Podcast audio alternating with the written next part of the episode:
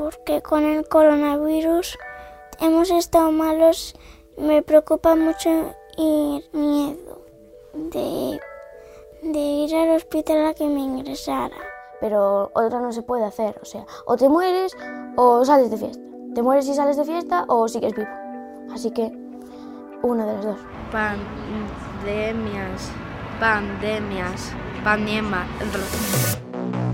Las niñas, los niños, los adolescentes nunca lo tienen fácil para hacer oír su voz, pero menos ahora, cuando estamos surfeando la segunda ola de la pandemia.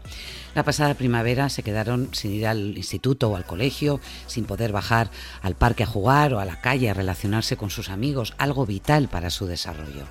En sus casas viven las tensiones emocionales y económicas que está provocando la COVID. Hola, soy Montserrat Domínguez y esto es Extra, el podcast de El País Semanal. Nuestro reportero Pablo León ha viajado por toda España para preguntar a niñas, niños y adolescentes cómo viven esta situación excepcional, qué les preocupa y cuáles son sus estrategias de supervivencia. En colaboración con UNICEF escuchamos la voz de los pandemias.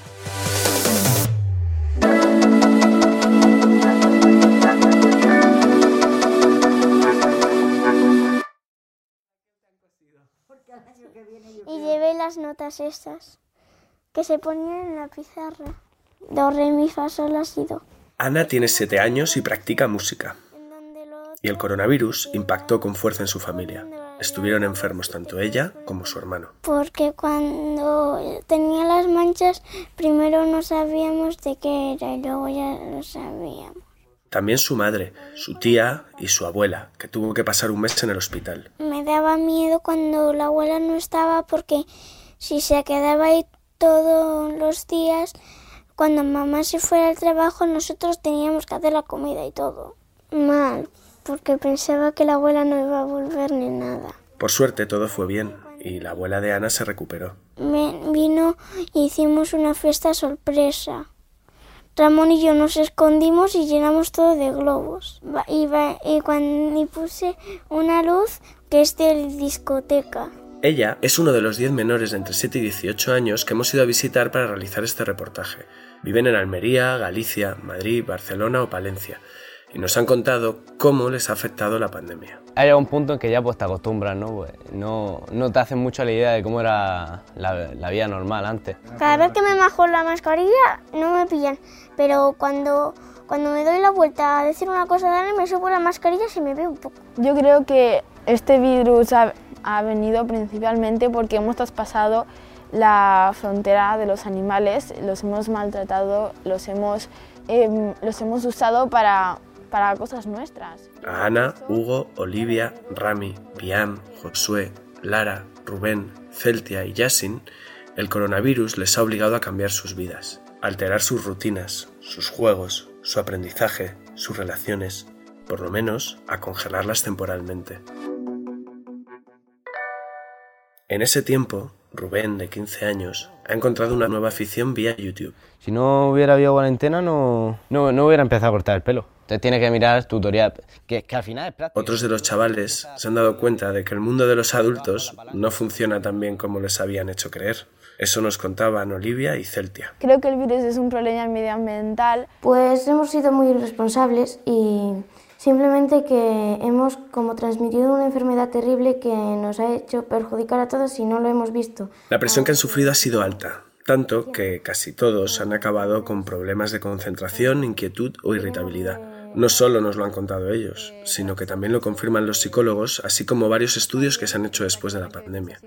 A Lara, de 18 años, le pasa. Yo, por ejemplo, ahora mismo he perdido como un poco la capacidad de concentración en la clase. O sea, yo, no, yo ahora mismo no puedo estar más de media hora concentrada en una clase. Como que a la media hora eh, desconecto, me, mm, es como si me estresara. Es una cosa muy, muy extraña, no me había pasado. Y, y yo creo que es por el, todo el tema del estrés acumulado del confinamiento. Lara es canaria, de Fuerteventura, y acaba de mudarse a Cataluña. Consiguió entrar en filología inglesa en la Autónoma de Barcelona y se fue a vivir al campus. Todo iba según lo planeado. El problema, que la vida universitaria que se ha encontrado no se parece en nada a lo que le habían contado. Tú te haces una idea desde hace ya dos, tres años de qué guay, ¿no? Que voy a ir a la universidad, o al menos tienes esta idea, no voy a estudiar para poder ir a la universidad y todo el mundo te cuenta sobre la universidad, la gente que conoces, eh, la fiesta, el ambiente, eh, las clases y todo, y te ilusionas porque dices, qué guay, ¿no? Pero claro, de repente llega esto que de un día para otro viene eh, la COVID y, y, ahora pues está todo un poco cortado, ¿no? Y claro, de ligar ni hablamos. Es un poco complicado ese tema, ¿no? Ahora mismo porque dices, claro, si me gusta esta persona y claro, como pero tengo que respetar medidas. es un poco complicado, se lleva como se puede, ¿no? Sea en la ciudad, sea en el entorno rural, en un piso pequeño, en una casa con jardín, cada uno de los chavales ha tenido que encontrar su propia estrategia para entretenerse durante el confinamiento. Por ejemplo, yo, como en la cochera tengo montado ahí mi sitio, tengo mi saco de boxeo, en plan, tengo como un sitio ahí para mí, ¿no? Pues salíamos entre semanas, pues salíamos arriba, hacíamos 20, 30 minutos, corríamos. Jugaba mucho, tocaba mucho balón atrás y, jugaba a la play y hacíamos ejercicios y vi, veía muchos vídeos. Aquí en el campo cualquier cosa te vale para divertirte. Con un palo ya puedes ir corriendo allí como, como si fueras un mago o lo que fuera. Josué no lo dudó. Aprovechó el encierro para disfrutar de su pasatiempo favorito. ¿Saben cuál es? Los videojuegos. ¡Ah! No, no, no, no, le hecho para atrás, le hecho para. Pues al final es mi, medio de entretenimiento no principal de, pues, del día. Es el entretenimiento que mejor me lo paso, más tiempo paso. Y la verdad es que suele estar dos y dos horitas más o menos por, por, por, por día sobre todo los juego más los fines de semana, pues porque tengo más, más tiempo libre, ¿no? Para practicar y para hacer tal. Comparte afición con 16,8 millones de españoles de entre 6 y 64 años. Este es el volumen de aficionados a las pantallas que estima la Asociación Española del Videojuego.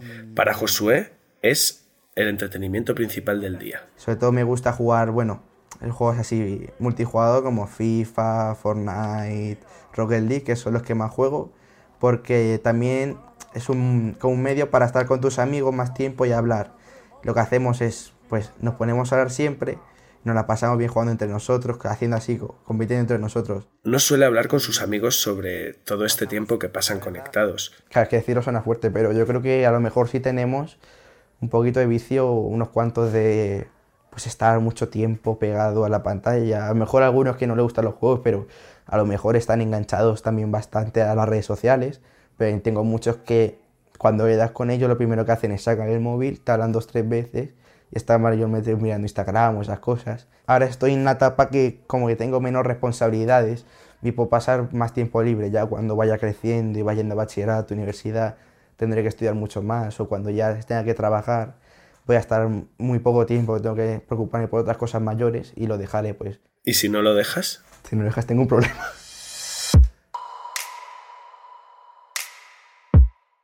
Inevitablemente, las pantallas han ganado protagonismo en nuestras vidas. El uso diario por parte de menores es un 76% superior a antes del confinamiento. De hecho, ya roza las 4 horas al día. Bian tiene 14 años y también lo ha notado.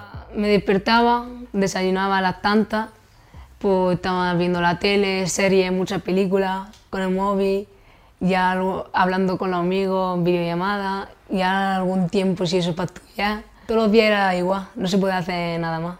Tenía más, tiempo, tenía más tiempo libre, podía hablar mucho más con mi amigo, ahora como han empezado el instituto, pues está cada uno estudiando y, y, no hay tanto tiempo como era antes. Sí, me lo he pasado bastante bien. Jugaba mucho al parche, pues es tipo juego online para jugar con los amigos. Bian corre. Practica atletismo desde los 7 años y el año pasado cumplió uno de sus sueños, entrar en un buen club. En Nerja. Empecé este año con el club. Antes estaba en el Nogalte y antes de Nogalte pues estaba en el Helio Croca, uno de los mejores equipos de España. Estaba emocionada, pero la cuarentena le obligó a suspender sus entrenamientos. Si tengo competición por los lunes rodamos 20 minutos y luego hacemos series de 400 metros, 200. Luego el martes pues rodamos 40 minutos el miércoles hacemos lo mismo que el lunes y el jueves pues solo rodamos y descansamos ya el viernes para por fin de semana llegas, llegas bien. Ella no quería parar, así que se las ingenió para intentar entrenar en casa. Como vive en un pequeño piso en Huercarovera, en Almería, tenía que buscar otro lugar y lo encontró en la azotea de su edificio. Sí, yo tenía ganas de salir a correr. Que estaba aquí en casa aburrida. Y en la azotea también corríamos, para tomar un poco el aire porque abajo. A pesar del duro trabajo y de que ha vuelto a entrenar y, y competir, hay unos segundos que todavía no ha recuperado. Claro, he perdido mucha forma. Hemos, hemos entrenado un poco más que antes para poder poner la forma un poco más rápido, para coger la forma más rápido. Hay mucho entrenamiento y muchísimas más de lo que, más de lo que tú quieras. Carrera hay que correr con cabeza porque si corres a lo loco, a los 100 metros ya está fundido. Correr con cabeza, pues ir corriendo y controlando. Que, no, que tú tienes que mirar al rival si va rápido o lento, tienes que medir tu fuerza, tienes que ver cuando, cuando el tiempo que tiene que apretar o cuando no. Depende del rival que te toque. Depende, hay que pensar, hay que ser listo. A Olivia, de 14 años, los problemas también le llegaron por las pantallas, pero por lo contrario que a Josué y a Bian, por la eclosión de ellas en su vida. No, porque yo, yo no estoy acostumbrada mucho a las pantallas porque mi tiempo libre yo no lo paso mirando la tele o mirando el móvil que yo no tengo. Yo, yo no tengo móvil, pero mi, todos mis compañeros lo tienen y la verdad es que no, no creo que sea muy raro. También te sientes más libre sin él. Como con un móvil te gasta todo el tiempo mirando, no sé, Instagram, TikTok, que es lo que se pasa en la mayoría de, de mis amigos. También jugando a, juego, a videojuegos. Y claro, yo como no tengo móvil me siento muchísimo más libre porque claro, puedo hacer más cosas, mi cabeza no piensa todo el rato en el móvil. Mientras tanto, Jessin solo piensa en una cosa, en encontrar un trabajo. Quiero trabajar con ellos para papeles, ¿sabes? Luego tengo que cambiar papeles. La pandemia se llevó el suyo por delante. Llevaba pocos meses trabajando en un restaurante muy conocido de Madrid, en el Lobito de Mar, del chef Dani García. Allí estaba feliz. Mi compañero están conmigo ahí, están divierte, ¿sabes? Están bien, están. Pero ellos tienen derecho a divertir, yo no, ¿sabes? No puedo salir, tengo que quedar en casa por el corona, ¿sabes?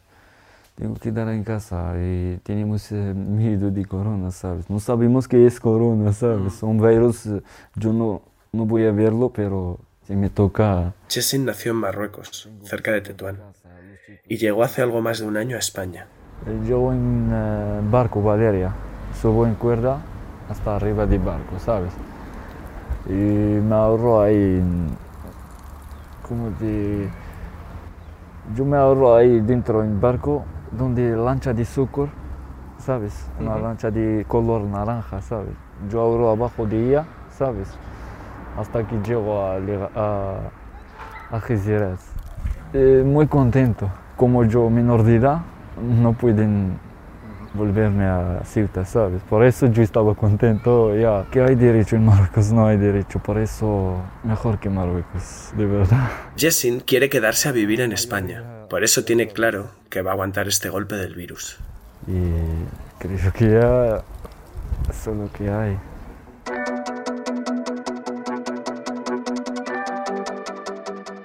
Jessin no es el único de los chavales que ha puesto en práctica su resiliencia.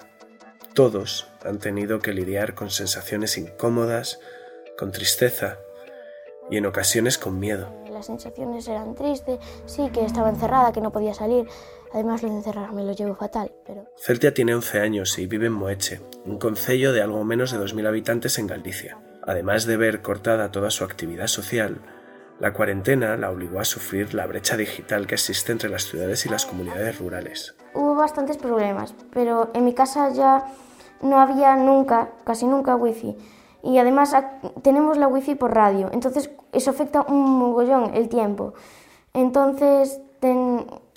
aquí era como hacer los deberes y boom, se iban. Y no teníamos wifi. ¿Te hubiese gustado pasar la pandemia en una ciudad? No, para nada. Si, por ejemplo, aquí en el campo se te pueden juntar 10 personas, por ejemplo, pero en la ciudad se te juntan 30 o 40 y es como giras, ya ves una persona, giras otra vez y, te ves, y ves a otra persona. Rami, por su parte, pasó la pandemia en su barrio, en el sureste de Madrid. Me llamo Rami, tengo 11 años, vivo en El Pozo, eh, aquí en España, y, y está muy bien. Es un sitio no tan grande, pero muy chulo. muy bien, un poquito así, pero bien.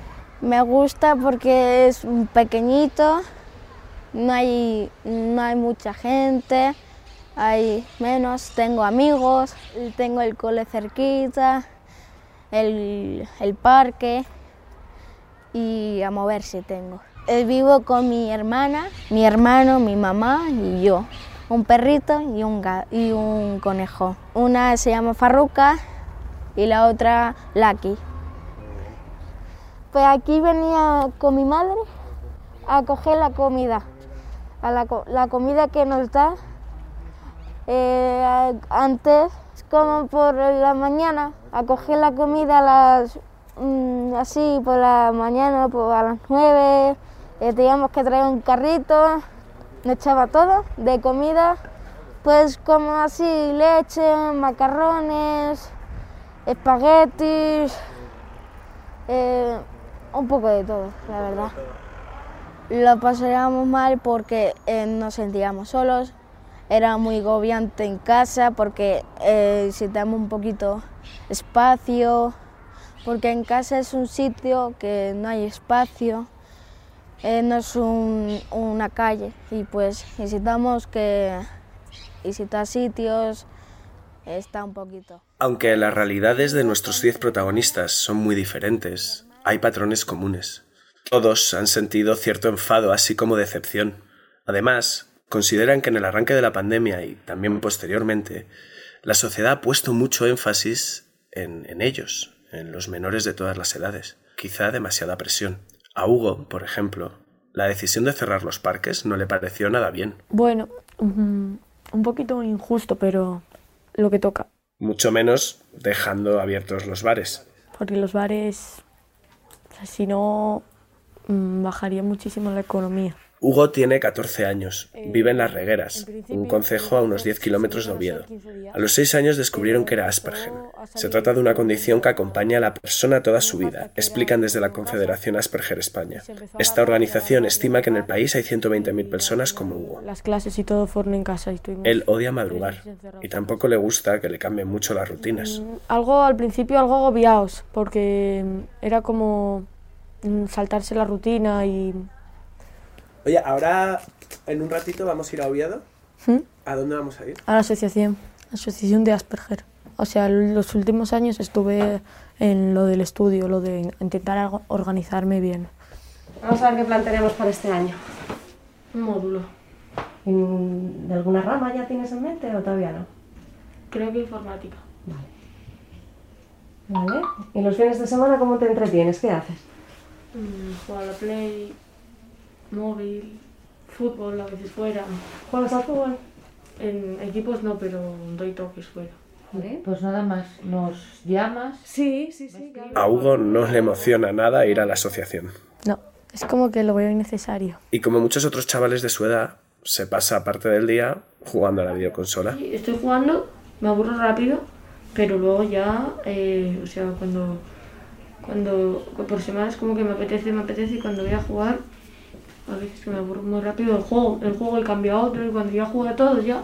Tiene mucha ansia. Este ha sido nuestro viaje para intentar entender cómo es crecer en tiempos de coronavirus. Un reportaje que desde el País Semanal hemos realizado con UNICEF y en colaboración con una decena de organizaciones locales. Todas ellas tienen el foco puesto en la realidad de estos menores. Chavales y chavalas iguales a los protagonistas de esta historia. Año 20 del tercer milenio una pandemia confinó a la humanidad. Las costuras del sistema muestran su fragilidad.